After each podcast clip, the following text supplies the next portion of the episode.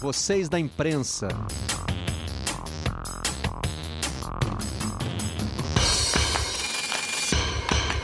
Olá, amigos do canal Campeão, sejam muito bem-vindos ao Redação Home Office da sala da nossa casa para onde você estiver. Hoje temos aqui alguns assuntos palpitantes, eu diria, né? Esfreguei a mão igual o Luiz Roberto agora. É, porque a gente está falando de volta, a, da volta do futebol, da volta dos esportes, né? E existe uma contradição muito marcante entre Brasil e Europa. Nós vamos discutir isso e muito mais com os nossos convidados. Tem também a proposta para Jorge Jesus. Será que ele deixa o Flamengo nessa né? renovação que ainda não acabou? Um pouquinho antes do programa, recebemos uma notícia triste e outra preocupante. A notícia triste se refere ao basquete brasileiro, é o falecimento de Gerson, pivô daquela geração que teve Oscar, Marcel, geração que conquistou o Pan-Americano de 1987, é, o, a medalha de bronze no Mundial das Filipinas em 1978 também, né? Era a geração ali do fim dos anos 80, 70 e, e, e dos anos 80 também. O Gerson foi encontrado morto pelo seu filho.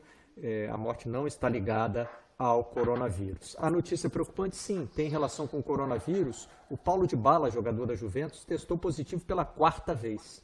É um mistério, ninguém está entendendo exatamente o que, que, acontece, se na verdade a doença está mal curada, se ele contraiu mais de uma vez, enfim, está intrigando todo mundo, preocupando o mundo do futebol e especialmente, claro, a Juve.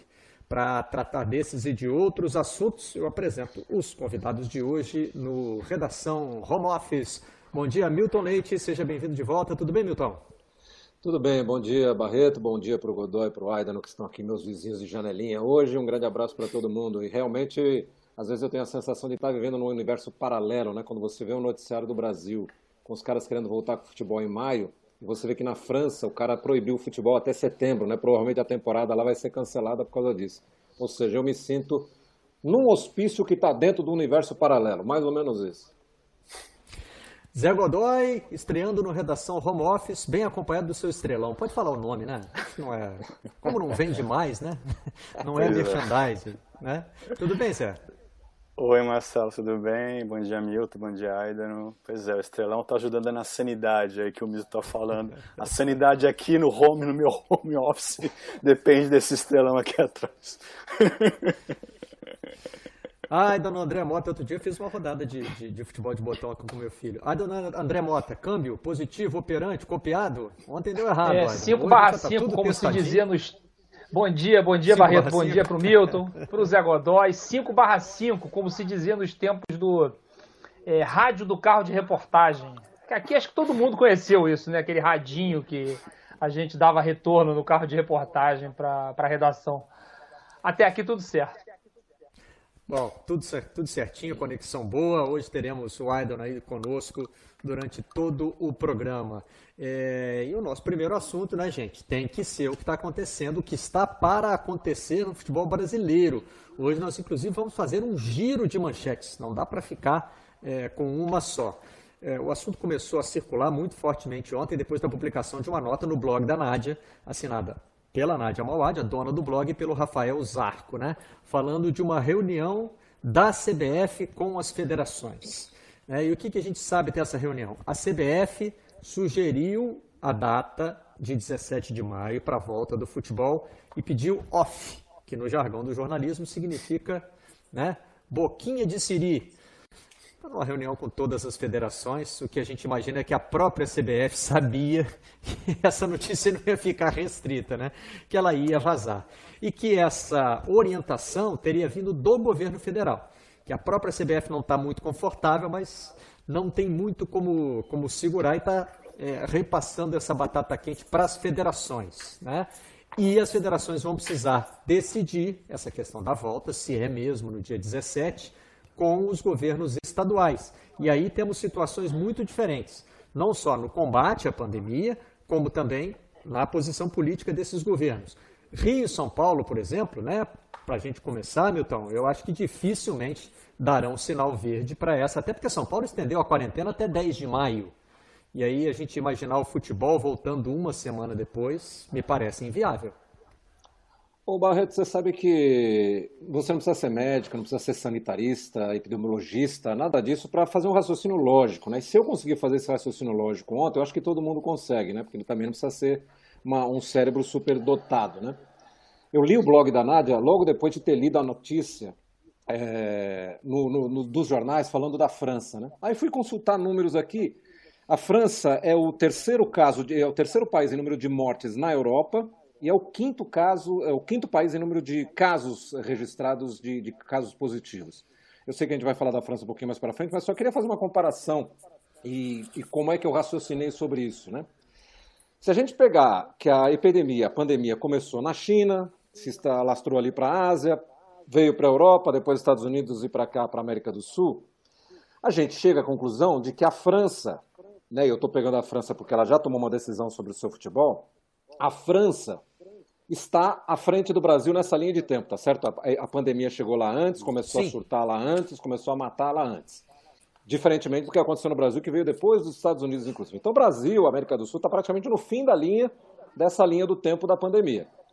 A França decidiu ontem, através do governo, foi o governo que proibiu, nenhum esporte coletivo, nenhum esporte que reúna pessoas vai voltar antes de setembro.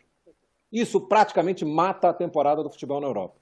Pelo que eu li, a Federação Francesa deve anunciar amanhã o que vai acontecer com o futebol lá. Tipo, ah, não, não tem mais campeonato, acabou, zeramos o campeonato, ninguém é campeão, ou quem está na frente vai ser campeão, esses aqui vão para a Liga da Europa, esses aqui vão para a Champions, enfim. A federação deve anunciar amanhã. Mas o governo, primeiro falou o presidente, depois falou o primeiro-ministro, dizendo, ó, antes de setembro não tem jogo nenhum aqui, não tem esporte nenhum, atividade no país. Então eu volto para a minha linha do tempo lá. França está aqui, proibiu o futebol até setembro. O Brasil está aqui, que ainda tem tudo isso para caminhar, e já quer jogar em maio. Quer dizer, alguma, alguém está tá, tá completamente maluco nessa história, né? Não é possível, e é aqui eu quero fazer minhas as palavras do Casagrande no Bem Amigos da segunda-feira, não é possível que alguém pense nesse momento em trazer o futebol de volta.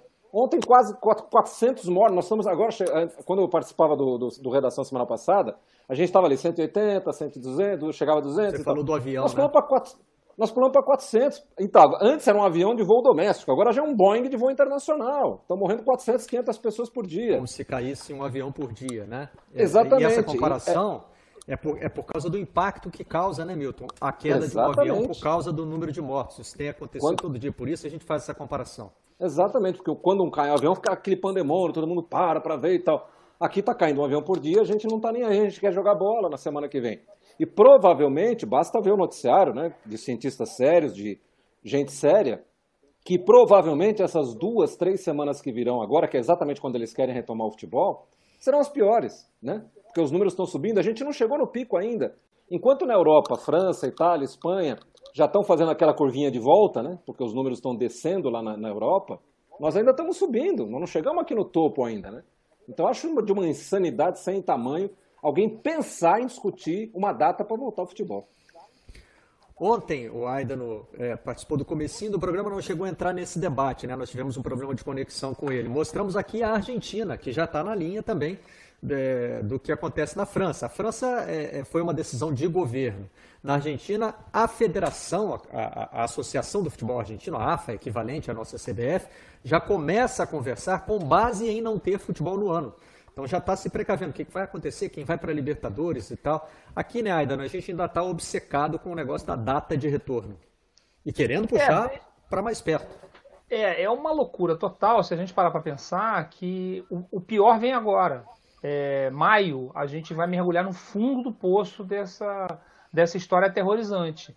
É, agora é, é, o Brasil está chegando, o Brasil vai terminar, deve terminar maio, já antes do fim de maio, como o segundo país do mundo em número de mortos, perdendo só dos inatingíveis Estados Unidos.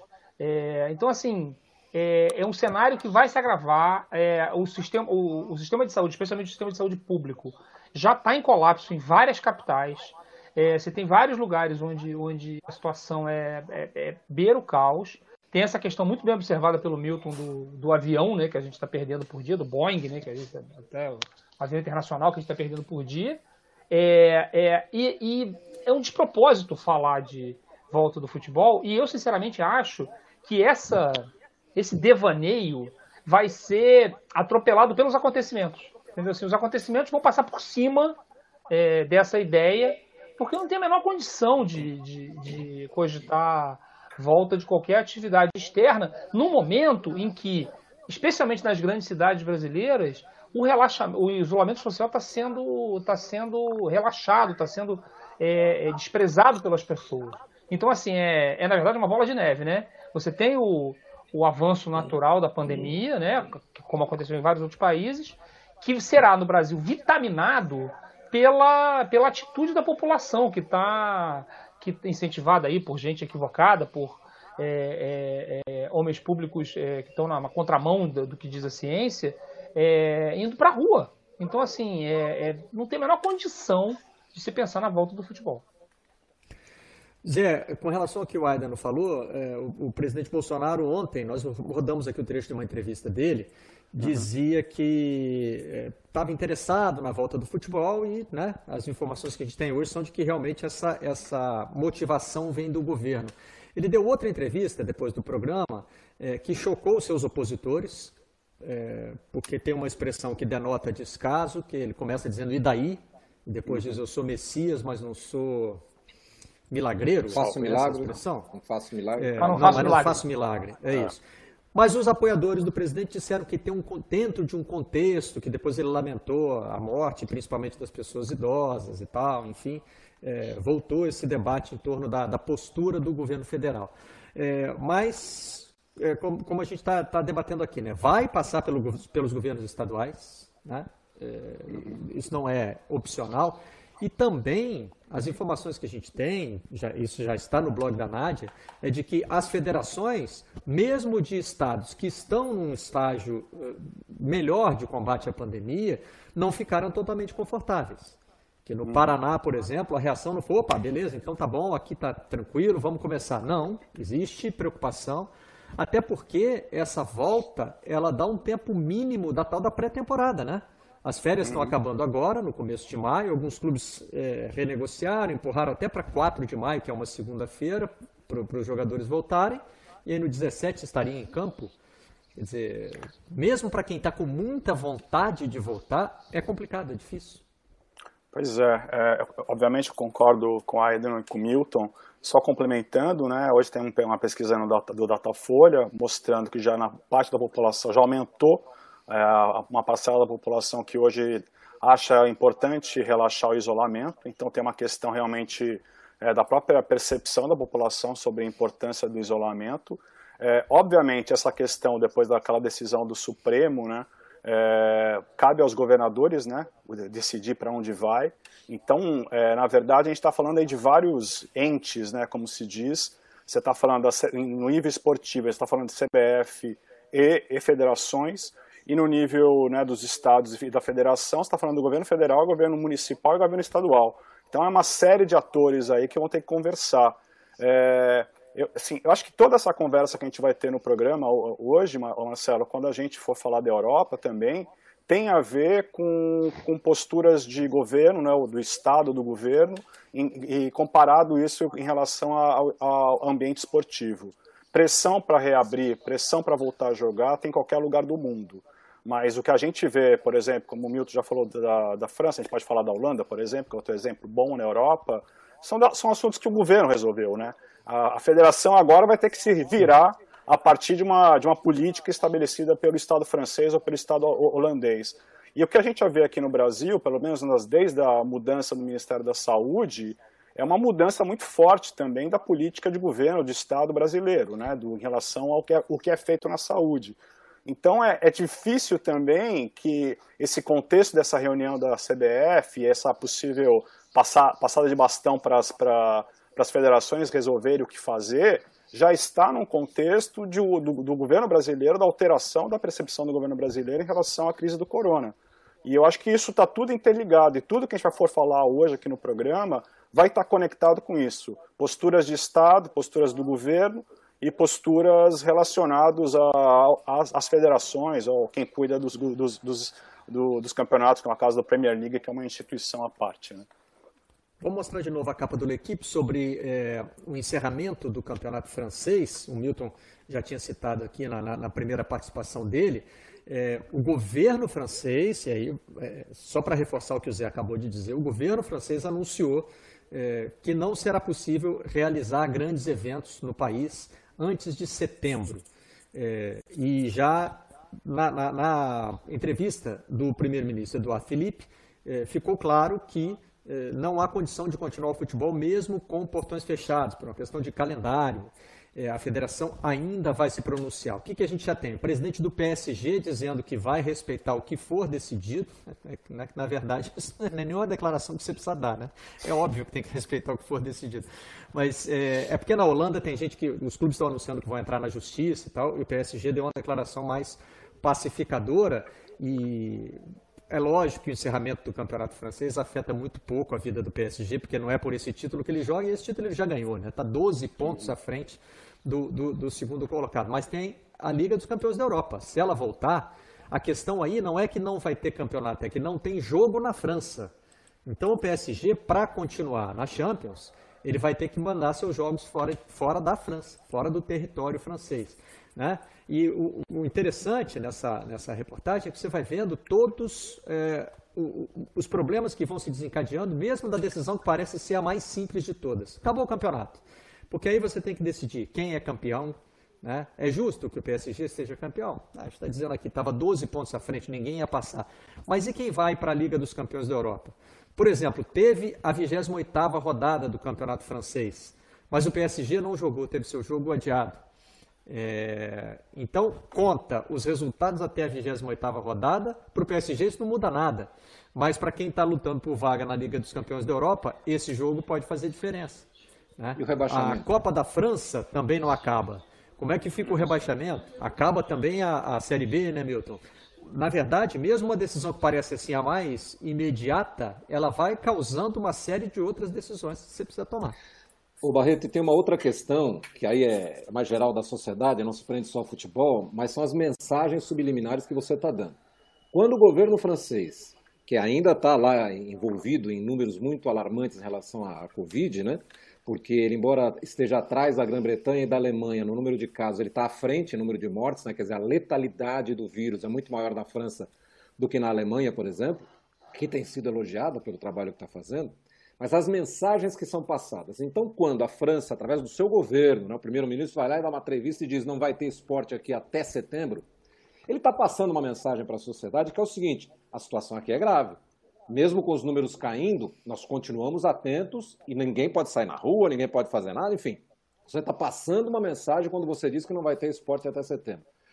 Quando sai, e parabéns para a Nádia Mawad, né, grande repórter, e para o seu blog que conseguiu essa, essa, esse, essa, levantar essa informação ontem, quando vocês falam, ó, em 17 de maio nós, vamos, nós queremos começar o campeonato, mesmo que isso não tenha sido público, mesmo que não tenha sido uma declaração formal, todo mundo hoje sabe que aconteceu uma reunião e que nessa reunião esse assunto foi tratado e que essa data foi colocada, tá certo? Então isso é, é embora não tenha havido uma declaração pública da CBF, mas houve essa conversa e houve essa fixação de uma data em, em princípio ali. Você está dizendo para a sociedade, pessoal, ó, bola vai rolar, hein? Podemos sair para a rua, podemos torcer porque o negócio está melhorando. Quando você olha os números, não tem nada a ver com a realidade o que eles estão falando. Né? Então, essa é a grande questão. Não é só o fato de você expor as pessoas que vão se envolver num jogo de futebol a partir do dia 17, mesmo com portões fechados, já, já cansou de falar sobre isso aqui, mas é a mensagem que você está passando para o resto da sociedade, mesmo quem não gosta de futebol. Ó, ó, dia 17 tem bola rolando, então pelo jeito a coisa está melhor. Se aqui em São Paulo, nas últimas cinco semanas, os números estão aí, não sou eu que estou inventando, então, são os números que, que a gente está usando. Nas últimas cinco semanas, o isolamento só caiu aqui na Grande São Paulo, chegando essa última semana foi a pior de todas, desde que o isolamento foi determinado. Como é que você pode pensar em jogar futebol? O número de mortes está crescendo, o número de internados está crescendo, os hospitais estão batendo no teto. E aí nós vamos marcar dia 17 de maio, quando o pico estiver lá no alto, nós vamos marcar a volta do futebol. Quer dizer, não tem só o, o problema do envolvimento das pessoas, é a mensagem que você passa quando você pensa nisso. Falando Marcelo, só lembrando né, que esses números. Oi, fala, Zé. Só lembrando, né, Marcelo, que esses números que a gente pega para se balizar estão totalmente, são totalmente fictícios, né? Porque a gente tem, tem uma quantidade, uma subnotificação claro. gigantesca, não só no Brasil, né? E cada um tem diversos estudos já mostrando isso, só se olhar cartórios e cemitérios, você tem a subnotificação, e além da subnotificação, tem uma série de atestados de óbito que falam de doença respiratória, que é uma coisa genérica, e não cravam que foi corona porque ninguém fez, fez o tal do teste, porque também ninguém é testado. Então, também, se a gente usar esses números oficiais como parâmetro para qualquer coisa, já é outro equívoco, né? Porque, na verdade, a realidade da pandemia é muito maior do que as que a gente está vendo todo dia nas planilhas, né? É, seguindo é. esse paralelo aí que o, que o Milton começou, né, Aida? A França que está mais adiantada, inclusive na entrevista do primeiro-ministro, não foi só tratado do, do, do, encerramento da temporada de futebol. É, foi uma entrevista sobre medidas que o governo está tomando. Entre elas, algumas medidas de relaxamento, como, por exemplo, a prática de esportes ao ar livre vai ser permitida. Mas, na França, que está em outro momento da curva, né, já se chegou à conclusão de que não é a hora de, de eventos com aglomeração de público. E mesmo, eh, depois nós vamos entrar aqui nesse tema que está dividindo a Europa. É, mesmo o futebol sem público ainda é considerado algo difícil de ser realizado pelo número de pessoas que isso mobiliza.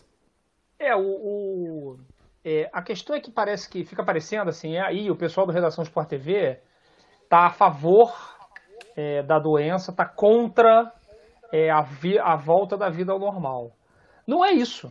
É, a gente não pode cair nesse fla-flu que virou, é, nesse fla-flu que envolve a vida brasileira e que agora é, incluiu até uma, uma crise sanitária. É, quem diz que o isolamento é a única saída para mitigar, para diminuir um pouco o, o impacto dessa, dessa doença, é a ciência. É, não é é, não é uma discussão de, de opinião, na verdade, entendeu? Assim, é uma discussão de, da, da, da realidade da, que a ciência mostra. A gente não tem remédio contra essa doença, não tem, não tem é, é, nenhum tipo de combate é, é, mais efetivo ao vírus. Os hospitais estão em pane, né? estão em colapso pela quantidade de doentes e pela forma como a doença se desenvolve. E a única, a única coisa que a gente pode fazer é ficar em casa. Então, assim, é, é, é, é, de se, é de se, é de se é, perguntar onde é que os cartolas da CBF né, e as pessoas do governo que defendem isso estão com a cabeça, entendeu? Porque o Brasil está mergulhando no, no, no, pior momento e as pessoas vêm falar em volta do futebol. É, eu, eu é, é, além da questão de que a testagem está revelando, né, os testes estão revelando muitos problemas. A gente, a gente vai falar do caso do Dybala, né, que você citou, né, da, da, que testa positivo pela quarta vez. Ontem tem uma entrevista no Globo, eu vou pesquisar é, o nome do, do, do virologista que deu a entrevista, ele dizendo que não há certeza de que não há é, é, sobre recontaminação é, e nem certeza de que você, quem, quem acha que está curado, está realmente sem o vírus. Então, assim, são muitas interrogações, são muitas perguntas para alguém pensar na irresponsabilidade que é voltar a fazer evento público nesse momento no Brasil. É, um dos argumentos usados nessa conversa, que envolve o governo federal, CDF e as federações, é de que o futebol poderia ajudar as pessoas a ficarem em casa, porque você oferece mais uma opção de entretenimento. Mas isso ignora né, o, a aglomeração que é um jogo de futebol sem público. A gente tem repetido aqui os números, né? 249, 250 pessoas foi o cálculo da Bundesliga, que queria cortar 60% e trazer para 150%. É, e vários debates estão sendo promovidos em cima disso. O El País de hoje traz uma reportagem sobre como é, essa vontade de voltar com o futebol está dividindo a Europa. Dividindo a Europa no sentido de que cada país tem reagido de uma maneira diferente. Né? Na Itália, por exemplo, é, jogadores não querem voltar, a federação quer voltar. É, na Espanha está se falando num prazo ali para junho, né? ou seja, tem o desejo de voltar, mas de portões fechados e tentando respeitar a curva. E a Espanha, né, como a França, está à frente do Brasil nesse sentido. Já, já passou pelo pior, mas a situação ainda é grave. Sobre a Inglaterra, nós vamos mostrar daqui a pouquinho uma reportagem especificamente sobre isso, do Independent, por que, que a Inglaterra estaria é, desesperada para voltar.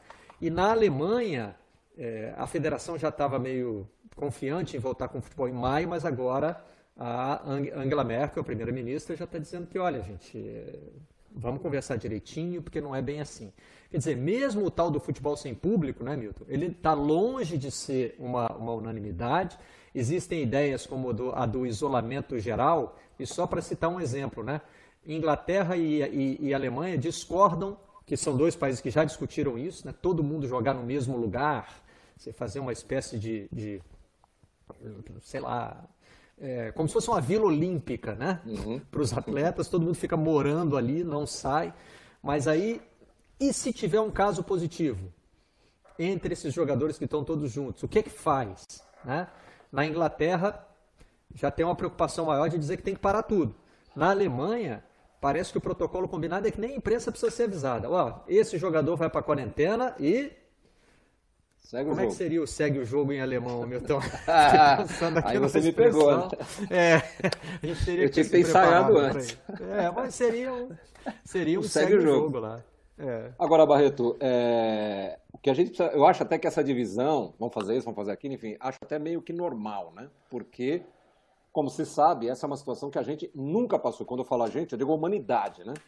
Porque não dá para comparar com as guerras, por exemplo, as guerras mundiais lá no começo do século passado no meio do século passado, porque, na verdade, a guerra, embora seja chamada de mundial, muitos lugares não tiveram campos de batalha, né? como aqui na, na, no Brasil, por exemplo. A gente não teve gente dando tiro aqui, né? A guerra estava lá na Europa e tal.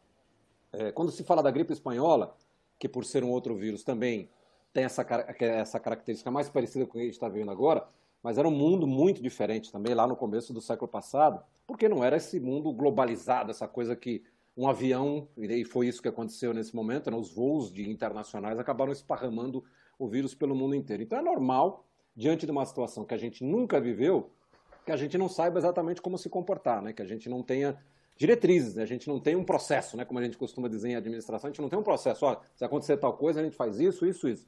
A gente não sabe direito, né, o mundo não sabe direito como enfrentar isso e talvez esse seja o grande problema. Agora, o que a gente tem que fazer, e acho que aí Aqui no Brasil a gente está. Ontem até o Donald. Veja você, hein? Donald Trump deu uma entrevista dizendo que o Brasil era um caso preocupante. E lá os Estados Unidos é onde está morrendo gente na, em cada esquina, né? Mas ele disse que o Brasil é um caso muito sério. Está pensando, inclusive, em cortar os voos para o Brasil em função disso. Ou do Brasil para lá, né? Para a gente não levar mais ainda o vírus para lá. Então, diante de uma situação que a gente nunca viveu, a gente tem que ir meio que tateando. Agora, quando você não sabe direito o que está acontecendo, porque mesmo o vírus, como você disse, é muito pouco conhecido, a gente não sabe se ele imuniza a pessoa depois que ela contraiu ou não, a gente não sabe como nesse caso do Dibala, se, a, se ele já foi contaminado várias vezes ou se é a mesma que não curou, enfim. As mutações, né? Eu já li um artigo sobre os Estados Unidos, onde já se encontraram mutações do vírus que são muito mais fortes do que o vírus inicial. Então tem uma série de coisas que a gente está meio no escuro tateando. Mas quando você está tateando, você vai em busca de informações que lhe dêem um norte, né? E aí você tem que confiar nos cientistas, você tem que confiar na ciência, na Organização Mundial de Saúde, enfim, nos caras. Porque se você vai achar sempre um médico que diz, não, tudo bem, pode jogar aí e tal. Mas vamos, vamos, vamos buscar fontes boas, né? vamos buscar fontes fidedignas, como a gente costuma dizer nas redações, para saber o que fazer. E o que os, as pessoas sérias, as pessoas que mexem com ciência, as pessoas que entendem disso, elas estão dizendo que a gente não pode se misturar, que a gente tem que ficar isolado e que mesmo com portões fechados, e foi isso que a Merkel disse na Alemanha, mesmo com portões fechados, você tem muita gente envolvida e essas pessoas podem levar para outras milhares de pessoas. Enfim, é simples assim, né? Não me parece tão difícil de entender. É, aliás, eu me pergunto onde estará ainda aquele médico que no começo da quarentena o pessoal circulava um vídeo dele dizendo que em dois ou três meses a gente não ia mais ouvir falar do coronavírus, porque o coronavírus não mata ninguém. O que mata são, são outras doenças, né? Não sei se é, ele está furando isso. quarentena com, com, as pessoas que acreditaram nele ou se de repente ele né, recuou. É, uma, a gripezinha, né? Também falaram, né? Que era só uma gripezinha, né? Enfim. É, o médico que eu citei na entrevista, ele deu entrevista ontem ao Globo, a Ana Lúcia Azevedo, repórter, minha amiga, repórter é, especializada em ciência do Globo. O nome dele é Eurico Arruda, ele é professor titular de virologia da Faculdade de Medicina da USP é, em Ribeirão Preto. E ele é um dos poucos especialistas brasileiros na família do coronavírus. Existem vários coronavírus, né? É, é, e ele é especialista, ele estuda esse tipo de vírus há muitos anos. E ele diz que o vírus pode permanecer no corpo de pessoas em tese curadas por tempo indeterminado. A ciência não sabe determinar isso ainda. É, então, que, que, não tem, que não tem muito como garantir que é, o perigo passou. O que reforça a ideia de que não é para fazer evento público, mesmo com condições em tese melhores. É, não é nem um evento público. Por exemplo, né? O que, que faz com o Dybala, Zé, se o campeonato italiano voltar? Decidimos. O campeonato italiano vai voltar agora. Federação Italiana, pá, bateu o martelo e tal. O Dybala está qualificado ou não está qualificado para jogar? É a quarta sabe, vez né? que o exame dele dá positivo. Mas e se ele tiver assintomático? Né? A gente não sabe, né, Marcelo? É, a gente não sabe se tem quem teve, se criou imunidade, quanto tempo dura a imunidade, né?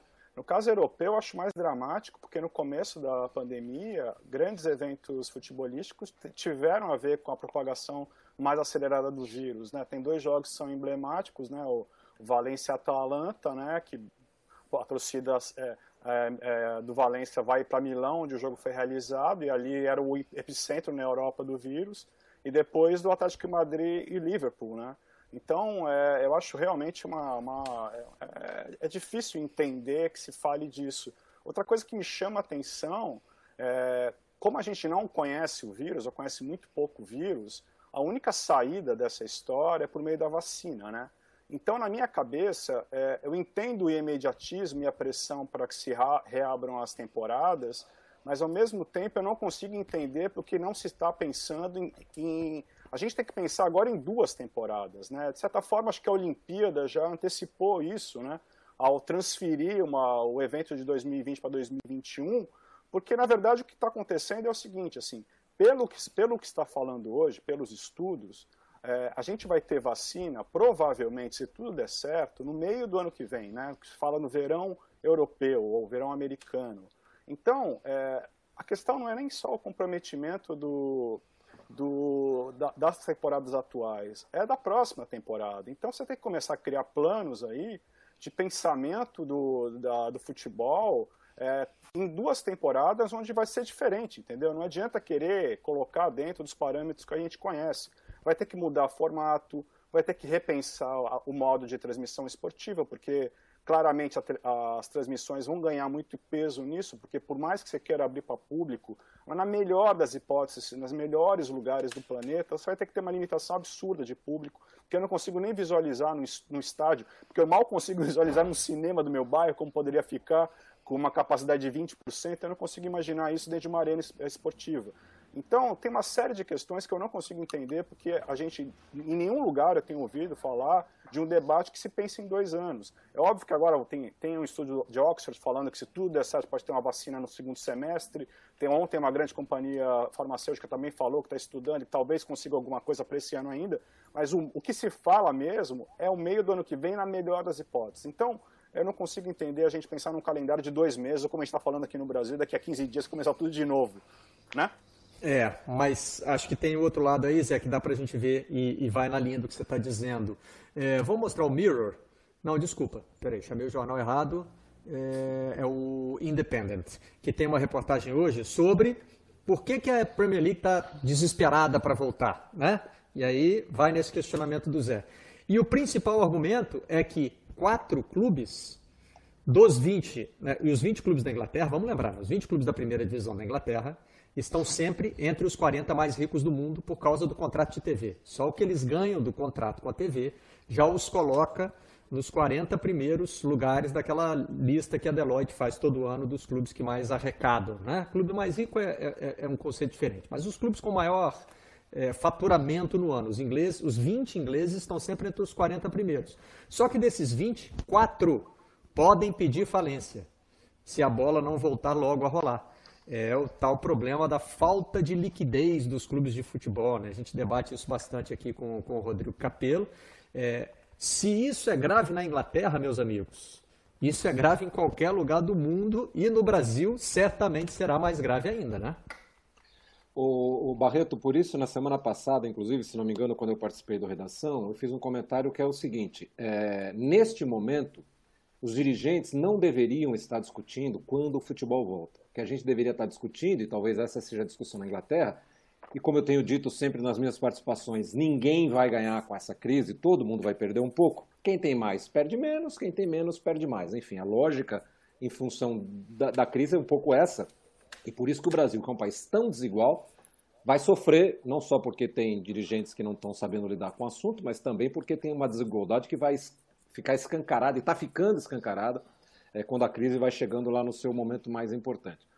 Então, o que eu vou, para retomar, eu não, não acho que a gente deveria estar discutindo nesse momento quando o campeonato volta, em que condições ele volta. A discussão nesse momento, e acho que vale para o Brasil, vale para a Inglaterra, vale para a China, vale para qualquer lugar, é como é que nós vamos é, salvar o maior número de sobreviventes possível. Né? O navio está afundando aqui, eu, não tenho boia para todo mundo, vamos, nós temos que salvar quanto, quanto mais pessoas puderem nesse momento. Então, essa é a discussão. Na verdade, a CBF, nesse momento, tinha que estar discutindo com as federações o seguinte: olha, qual é o colchão que nós vamos oferecer para a queda, sobretudo dos pequenos clubes, sobretudo das pequenas federações. Né? É, se, se, os clubes da Série A certamente vão ter um rombo danado aí por ficar sem bilheteria durante tanto tempo, imagina os pequenos, imagina a Série B, Série C, Série D, os campeonatos de segunda, terceira divisão nos estados, enfim. Essa deveria estar sendo a discussão nesse momento. Como é que nós vamos ajudar quem tem menos, né? Como é que nós vamos ter o um maior número de sobreviventes? Porque não tem o menor dúvida, Barreto, já falei isso aqui, estou sendo repetitivo. Vai fechar um monte de loja pequena, vai talvez até médias, vai fechar um monte de fábrica pequena, talvez tá médias, fechando, né? e vai fechar um monte, já estão fechando, e vai fechar um monte de clube, tá? eu não tenho dúvida disso. Clubes pequenos que não têm estrutura financeira para resistir quatro, cinco meses sem ter verba, óbvio que esses clubes não vão suportar. Então a nossa discussão nesse momento tinha que ser como é que nós, que temos um pouco mais, podemos ajudar quem tem um pouco menos para salvar o maior número de, de, de, pessoas, de empresas, de clubes, de fábricas possíveis ao final dessa crise. É essa a discussão do momento. É, Mas é, esse, a, esse, eu, esse, essa tá fragilidade financeira, né, Aidan, no futebol e na sociedade, ela também acaba é, sendo o motor dessa vontade, desse desejo de voltar para a rua, de retomar Sem a atividade, dúvida. né? Sem dúvida. É, é, é um jeito errado de, de de tentar resolver, porque você pode piorar a situação, na verdade. É né? um remédio que pode aí piorar, piorar o doente, piorar a crise. É, é quando o Brasil tinha que finalmente encarar verdadeiramente é, o seu traço social mais é, importante, que, que, nos caracteriza como povo e como nação, que é a desigualdade. É, o Eric Faria até criou aqui, acho que foi aqui no Redação, inclusive, uma expressão que define isso perfeitamente, que é o futebol invisível. Né? É um monte de clube, um monte de jogador é, é, que, que, que tenta aí vencer e viver do futebol e que, que tentam vencer e viver do futebol e que, e que não conseguem porque é, é, a desigualdade é muito, é muito grande. A gente pensa muito no Neymar, pensa muito no, nos jogadores que estão na Europa, nos jogadores que estão nos grandes clubes brasileiros que passam toda hora na televisão, mas tem uma multidão de, de gente pobre, gente carente, é, gente necessitada de ajuda e era isso que tinha que tá, estar tá se olhando porque não, não, não tem a menor condição de. de e nem vai ajudar. É, na verdade, eu, eu, eu não entendo que a volta do futebol top, né, do futebol da primeira divisão e tudo dos grandes clubes, vai, vai impedir que esses pequenos clubes fechem.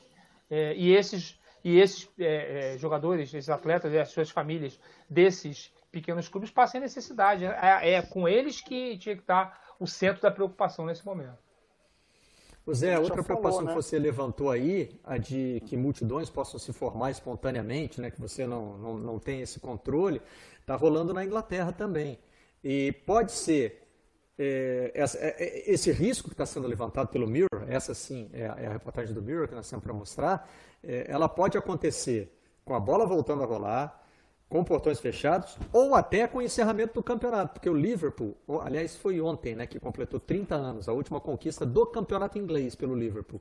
E naquela época não era Premier League. Então, o Liverpool nunca foi campeão inglês no modelo Premier League, né? E hoje já existe essa preocupação de que os torcedores espontaneamente ou de forma organizada aí pela internet e tal, resolvam furar a quarentena para celebrar um título do Liverpool, venha ele como vier. Pois é. é. até a data que vai que se, se chegarem à conclusão que o campeonato está encerrado e que o, o Liverpool é campeão, vai ter que ser escolhida perfeitamente a data do, do, do anúncio dessa, desse, desse, título, né? Você vai ter que consultar todas as autoridades e falar, a gente pode falar hoje, né, que o Liverpool é campeão sem ter uma, uma tragédia no campo da saúde, é realmente assim é, é, é uma loucura. No caso do Liverpool, acho que é mais, é, eu acho que é o melhor exemplo nesse caso, assim, porque é, é o time sensação das últimas temporadas, né? Todo mundo está esperando esse título, né? Não só o título do clube, mas o título desses jogadores e do Klopp, do treinador, de tudo que ele significou para o futebol nas últimas temporadas.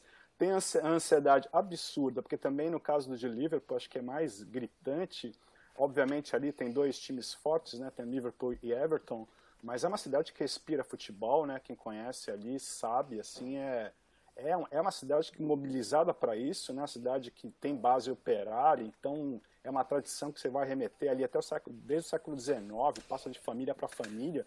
Então isso está tá colado na cultura. Então eu imagino assim, o prefeito de Liverpool é, claramente deve ter uma, uma pressão sobre os ombros absurda, porque ele, ele tem a, a, compreensão do contexto local dele ali, que é fortíssima. Né? É um, é um evento que há 30 anos não acontece e que mobiliza ali parte significativa da cidade de uma forma assim passional, né? Então, realmente, o dia do anúncio desse título vai ter que ser escolhido, assim, se é que vai ser. Eu acho que seria um absurdo não, não, não referendar esse título, porque a distância de pontos é muito grande, mas é um dia que vai ter que ser escolhido, assim, com muito, com muito critério, né? É, o Marcelo... Mostrando aí imagens do que foi, do que tem sido essa temporada para o Liverpool, né? Fala aí, Danô. É, é, dentro da, da, da, da, imagem que o Milton criou muito bem de que é, é você tem lugares no futuro, né? É, é, o, na China, que é o ponto de partida desse, de, de toda essa tristíssima história, Wuhan, que é a cidade onde a pandemia começou, acabou semana passada, acabou o, o, isolamento de Wuhan, né? Abriram as, as estradas, o governo chinês abriu as estradas, né? E, e acabou lá o, o, o isolamento é, radical, né? Mas ainda tem na cidade, e a cidade não registra, há 20 dias, ela não registra nenhum caso novo de Covid-19. Ou seja, está tudo resolvido em Wuhan e a gente pode. É, e, e o problema lá começou em dezembro, né? Então, assim, dezembro, abril. Então a gente pode pensar nesse prazo para o resto do mundo? Não. Primeiro, porque não está tudo resolvido lá. As pessoas estão morrendo de medo, várias coisas não abriram ainda, tem inúmeras restrições sanitárias, inclusive com a questão que, felizmente, nós não podemos passar, né, que tem a ver com a ditadura chinesa, né, que as pessoas são obrigadas a andar com um aplicativo de celular para terem a sua saúde examinada no meio da rua, enfim, por uma espécie de, de fiscal, quer dizer, a gente, a gente que vive ainda num Estado de Direito não, não precisa passar por isso. Mas é, é, é, é para mostrar que o problema é muito mais sofisticado. Ou seja, o RAM, que é o nosso, nosso futuro mais, mais é, distante, é, visível, né? já que foi onde tudo começou, é, é, ainda está cercada de cuidados, cercada de, de, questões, inclusive o próprio medo da população. Tem uma personagem, isso tudo eu li numa matéria do El País, é, né, do, do, correspondente do país na China que foi ao Wuhan, né, e ele entrevistou uma senhora que estava saindo de casa na semana passada pela primeira vez desde janeiro. Ou seja, ela ficou de janeiro ao fim de abril dentro de casa. Então, assim, isso é pra gente, isso é uma visão de futuro que a gente tem aí para ver como é que vai ser com outros lugares e lugares onde até foram piores que a China, né? O Brasil, por exemplo, acabou de superar, superou ontem superou anteontem é, o número de mortos da China por Covid-19. Bom, também da Inglaterra vem uma notícia que é relacionada a mercado e pode afetar o futebol brasileiro. Quer dizer, é, a origem da notícia é a Inglaterra, mas a publicação é feita em Portugal. O jornal A Bola noticiou que o Newcastle, é, que é o novo, novo rico do futebol inglês, né? porque o futebol inglês tem vários novos ricos. O mais, o mais recente será o Newcastle, comprado por um, uh, por um fundo saudita. Né?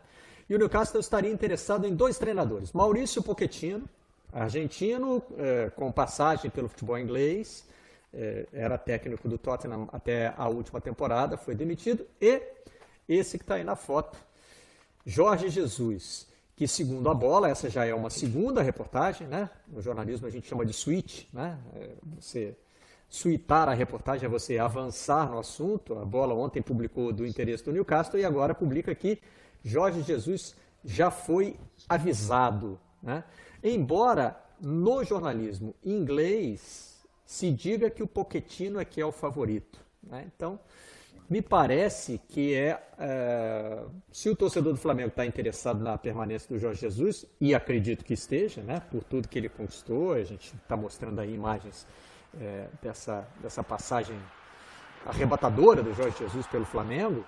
É, Essa é a palavra, arrebatadora. Arrebatadora, né, Área? E acho que o, o que resta ao torcedor rubro-negro é torcer pelo, pelo Poquetino, né? E aí a Flá Poquetino. O Newcastle preferiu o argentino e aí Jesus fica livre no mercado. É, o, o, o eu, eu, assim, é, eu, eu tô curioso, é, parece que tem informações de que o Jorge Jesus ele está em Portugal, né? Que ele chega ao Brasil de volta na sexta-feira, né? Dia 1 de maio. Ele e a comissão técnica Sim. dele. É, é, eu tô curioso de, de é, saber como é que o Jorge Jesus está encarando até a questão da pandemia em Portugal e no Brasil, porque Portugal é um dos países da Europa que está tendo melhores resultados junto com a Alemanha, está tendo melhores resultados na, na administração aí da, da crise sanitária, né? É, então, assim, é, em que medida isso vai influenciar a decisão dele é, de permanecer no Brasil diante do que, diante do que a gente está vendo aqui, é, que a gente está até falando aqui no programa, já desde que o programa começou, em relação a, a, a, a, a pandemia, enfim, a, a, toda, toda a administração dessa crise. Eu estou muito curioso de saber se isso não vai influenciar também nessa renovação.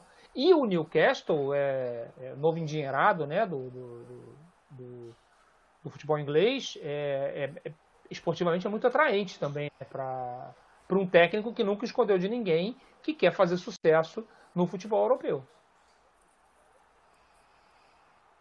É, o Newcastle. Eu acho que tem é várias coisas aí, né, Barreto, que envolvem a possível renovação do contrato dele, né? Não só. Eu acho que o Aydon não está certo, eu acho que essa questão de como o Brasil vai levar esse negócio da pandemia até o final, né? Como vai administrar isso. Isso deve pesar muito para ele, que já é um cara de mais de 70 anos, enfim, ele é mais do que grupo de risco e tal. É... 65, Milton, vou pesquisar aqui. 65. É. Enfim, ele é, é, grupo de risco, de risco mas não tem 70. É, 65 anos. É, ele está num país, como também disse o Aidan, que está administrando muito melhor a, a, a pandemia lá e provavelmente vai conseguir voltar com o futebol antes, né? por toda essa situação que ele conseguiu gerar dentro da sua população. Tem uma outra questão importante que deve pesar nesse tipo de renovação de contrato, que é a estratosférica marca que o euro alcançou, que o dólar alcançou, enfim, certamente muitos dos acertos dele devem ter a ver com as moedas internacionais, né? Então acho que tem muita coisa aí no caminho, né, para o Flamengo conseguir superar, além do interesse do Newcastle de, de, de manter o Jorge Jesus para mais tempo aqui, né? O Zé tinha chamado também. Fala, Zé. Não, só para lembrar que o Newcastle é um time, é um, é um clube ali de uma força enorme, né, do norte ali da Inglaterra, ali com um estádio maravilhoso, tem uma super estrutura, foi um time muito vencedor na primeira metade do século passado na Inglaterra, tem muito torcedor, é, é, um, é um cargo bem atraente, eu acho, ainda mais com dinheiro, né, esses dinheiros que acabam surgindo lá na Inglaterra de tempos em tempos, Apesar que, acho que como você já falou, o Pochettino ali, com o trabalho do Tottenham, eu imagino que seja o alvo, né? Se realmente está se falando aí, alguém que já tem já está traba trabalhando há muito tempo ali no, no país, né? Mas é atrativo. Mas concordo, obviamente, o Milton e o Aiden acho que já falaram bem. Acho que toda a questão da pandemia hoje conta muito na, na escolha. Só de pensar no, nesse voo que o, que o Jorge Jesus vai ter que fazer de Lisboa para o Rio, eu já imagino, já é o risco danado já, né? Porque você está saindo de um país onde as coisas estão ali, no seu país, onde a coisa mais ou menos está sob controle, e vai chegar num país no auge da crise, né? Então, é, são decisões muito difíceis de serem tomadas, tanto em nível profissional quanto em nível pessoal, né? É, e é bom, Só bom saber claro... se ele vai conseguir voo, né, Barreto? Para vir para o Brasil, né? Isso. Né? É, não sei se é, vai ter voo, né? ninguém está voando para o Brasil, né? É, queria dizer justamente nesse sentido aí, Milton. Não chegou ainda nenhuma notícia de que Jorge Jesus não está voltando. É, ele tem um voo marcado, né? A gente não sabe se esse voo está mantido, se vai ser cancelado, né? se, é, mas enfim, ele tem passagem para voltar ao Brasil e em momento algum o Jorge Jesus anunciou não volta ao Brasil. Isso aí, claro, tudo é uma avaliação que a gente está fazendo em cima do que poderia ser uma proposta do Newcastle e da dificuldade que o Flamengo está tendo para fazer a sua proposta, né? com o euro batendo mais de seis reais, por exemplo. Ainda não levantou o dedinho.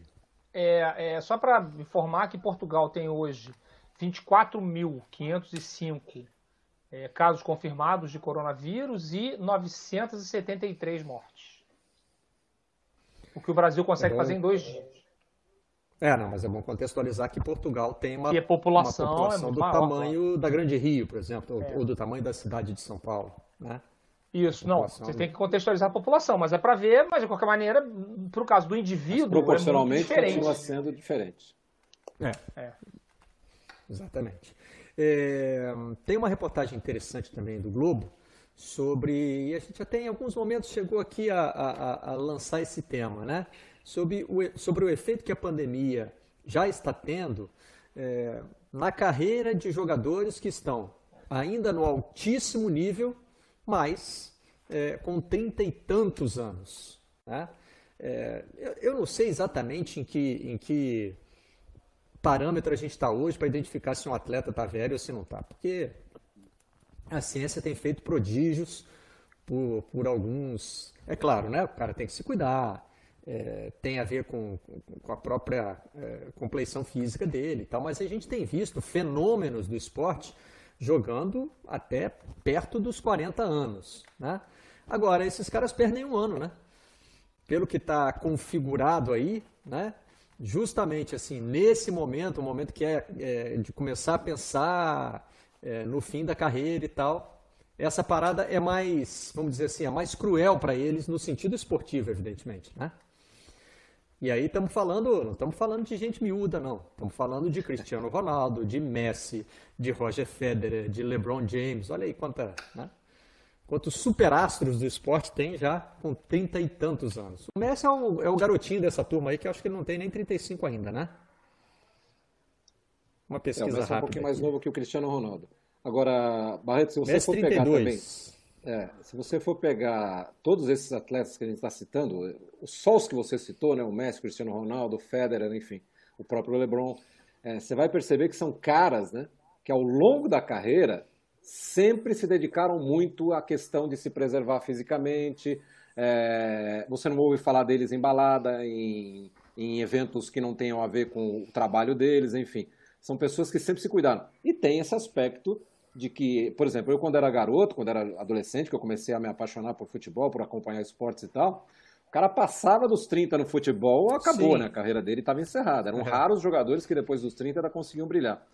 Mas a ciência avançou muito, hoje, inclusive com trabalhos eh, de preparação física que são individualizados, né? Dentro dos próprios clubes, mesmo times de futebol, hoje você tem uma coisa visada especificamente para aquele cara, para o tipo de corpo que ele tem, o tipo de atividade que ele tem dentro do gramado e tal, ou dentro da quadra, seja lá onde for.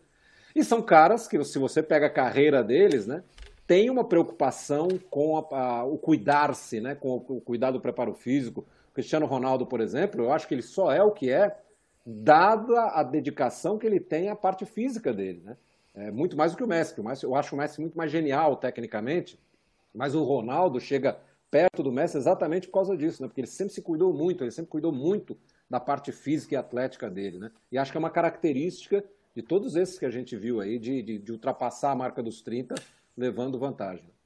Peguei a cola aqui, Messi 32, Cristiano Ronaldo e Lebron 35, é, Federer e Serena, a Serena Williams que a gente mostrou aí, 38 anos. Os tenistas são os que estão levando mais longe aí. E a gente pode pensar também, né, Aida, na, na Formiga, por exemplo, jogadora que já passou dos 40 anos da seleção brasileira, estava convocada para os Jogos Olímpicos, acho que continua convocada, né? Mas está é, para bater o recorde, inclusive ela e o Robert Scheidt, recorde de participações brasileiras em, em, em, Jogos Olímpicos. E a Formiga vai. Quem acompanha o futebol feminino garante que esse, esse ano a mais aí para ela é, em, em, havendo, em havendo Olimpíadas, ela vai, né? É, é, é, é, é, eu é porque na Olimpíada, caso... Aidan, ontem já começou, pela primeira vez, alguém do comitê organizador já citou a possibilidade de cancelamento. Não só do adiamento, mas também de cancelamento, no sentido de que a gente ainda não sabe como vai estar o combate, o controle da pandemia até o, até o ano que vem, né? É, e, e o Japão está com problemas também nessa área, né? É, tá, tá, tá, tem uma, um recrudescimento da, da pandemia lá, né? É, mas o, mas o, essa questão, assim, eu, eu de todos que né, foram citados, eu me, eu me prendi muito no, no Federer. Primeiro que eu sou muito fã do Federer, né? É, os canais de esporte têm reprisado jogos de vários esportes, inclusive jogos de tênis. Sempre que tem o Federer, eu paro para ver tudo de novo. Eu sou muito fã do Federer. É, e ele. E você já vê que. É, você já vê que ele não consegue mais, né? Ele, ele já. Com a idade dele, ele consegue chegar na final dos torneios, mas é difícil de ganhar, porque aí pega um, um jogador do mesmo patamar, né? O Djokovic, o Nadal, enfim. E ele não consegue mais, ele, ele, ele já tem uma, uma limitação, e aí o tempo vai, vai ser muito cruel com ele, porque, porque vai ficar muito mais difícil, né? De, de pensar, sei lá, vai pensar em o Wimbledon de 2021, por exemplo, é, é muito, muito mais difícil, né? Em relação ao, ao, ao Cristiano Ronaldo e ao Messi, a gente ainda vai conseguir aí uma, uma sobrevida deles quando o futebol voltar, porque se cuidam muito, como disse o Milton. É, até o Cristiano Ronaldo né, tem imagens dele fazendo. É, ele andou, ele andou é, é, quebrando o isolamento aí é, em alguns eventos, até foi criticado por isso, mas também tem muitas imagens dele se cuidando, fazendo exercício, até usando os filhos né, como, como para fazer ali musculação e tudo, levantando os filhos, né, uma imagem é, divertida, marqueteira, enfim, mas é, é, bacana também. Agora, esses atletas como o Federer é que, me, é, que é pelos quais eu lamento mais ainda. Muito bem, estamos chegando ao fim do programa de hoje. O Zé, só para a gente fechar, vamos, vamos manter 2022, a Copa de 2022, como o, o, parâmetro do nosso pessimismo. Né? Essa a gente ainda acredita que vai ter, né? Então, não consigo chegar mais nada, meu, o, o Marcelo, é? não consigo mais não ah, chegar não? nada além de 2022 também. É, eu olho é. pela janela aqui, 2022 para mim já é um futuro muito distante. Não, mas nele não vamos acreditar. Copa tá em 2022 tem, tem que ter eliminatória até lá, né? É um negócio meio Tô tentando é um fazer o café complicado. do dia aqui, Marcelo. É. Uma coisa de cada vez, né? É, tem também que mostrar ontem. livro. O Aidor, que é apaixonado pelo 7x1, vai gostar desse Olha livro aí. aqui. Ó. Gol da Alemanha, da Grande Área, que é da editora Grande Área, né? O livro é do Axel Torres e do André Schoen, e com prefácio do Gerd Wenzel, é, com muitas participações na ESPN Brasil, né? E conta a história de como a Alemanha né, saiu do vice-campeonato que a gente mostrou aqui outro dia, de uma crise no futebol alemão, para o 7 a 1 E se Com passar de novo o 7 a 1 eu vejo outra vez, não tem problema não. Se passar outra vez, eu vejo de novo. Pô, já chega as tragédias do dia a dia. Não, eu acho que eu tenho coragem também, sabia? Até porque agora a gente vai ver sob outro ângulo, enfim. Estamos é, terminando o Redação de hoje, agradecendo ao Milton Leite, ao Aida, ao André Mota e ao Zé Godoy. Tchau. Vocês da imprensa.